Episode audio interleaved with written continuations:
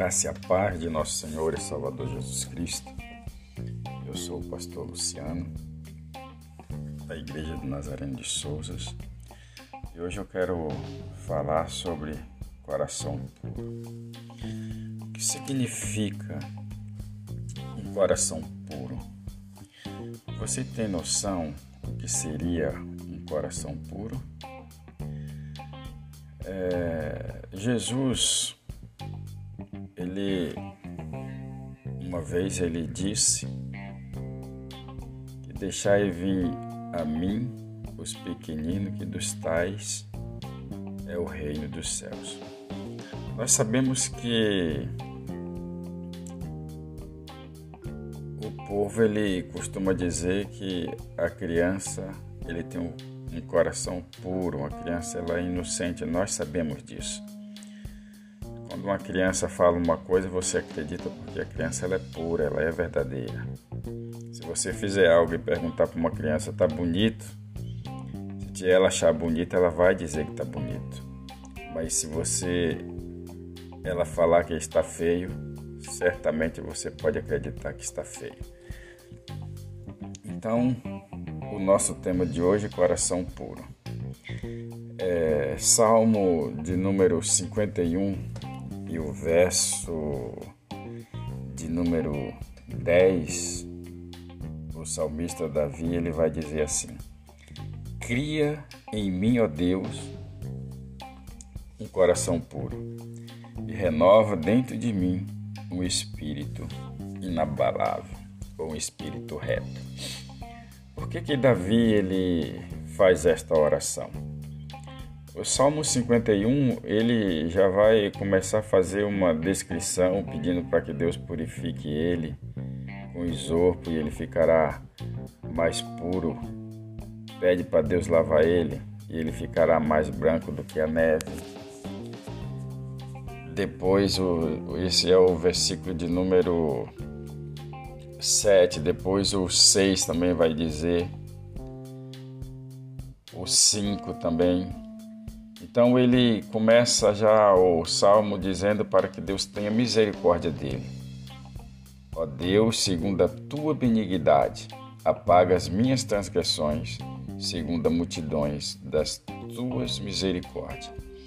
Davi ele faz este salmo no momento em que ele cometeu um dos erros mais terríveis da sua vida. Foi quando ele cometeu aquele adultério com Betseba. E logo em seguida mandou que matasse o marido dela, Urias, porque ele forjou uma situação e não aconteceu conforme ele queria. Talvez ele tenha feito isso por causa dos costumes dos reis, né? Nós vemos que Faraó tinha esse costume, Abimeleque tinha esse costume, às vezes até de matar o marido para ficar com as esposas.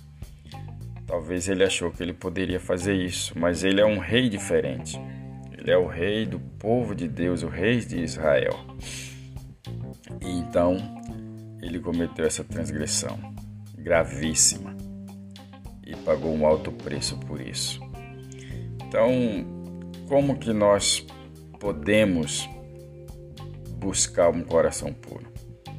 É orarmos e buscarmos a presença de Deus e fazer como Davi fez aqui. É o arrependimento que vai fazer a diferença no coração de uma pessoa.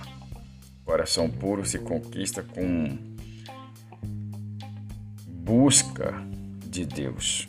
O coração puro se busca com uma vida de consagração. É assim que nós alcançaremos um coração puro diante de Deus, nos purificando, para que Deus possa nos limpar completamente. E Davi ele sentiu o peso desse ato que ele cometeu. E ele ainda continua dizendo no verso 11, ele diz assim, ó, não me lances fora da tua presença e não tires de mim o teu Espírito Santo. Ah, meu irmão, como é triste uma pessoa sem Deus. Como é triste uma pessoa sem a presença do Espírito Santo. Ela se sente um barco à deriva, um peixe fora d'água, um pássaro sem asa. É assim que se sente uma pessoa sem Deus. E Davi ele clamou a Deus buscando misericórdia, para que Deus não tirasse dele o seu espírito. E ele pedia novamente um coração puro que Deus renovasse nele um espírito reto. Então, que Deus te abençoe nesse dia. Oramos. Senhor Deus, obrigado, Pai, por esse dia. Obrigado pela presença do Teu Espírito Santo. Cria em nós, ó Deus, um coração puro, reto diante da Sua presença. Abençoe, ó Deus, cada ouvinte, cada pessoa que está ouvindo, ó Pai, esse devocional, que a Tua palavra possa limpar, que a Sua palavra possa renovar, fortalecer, que essa pessoa tenha alegria, Senhor. Se ela perdeu essa alegria do Teu Espírito Santo, que o Senhor renove, que o Senhor limpa e encha novamente do teu espírito. Em nome de Jesus, te louvamos e te bendizemos para a glória do teu nome. Amém.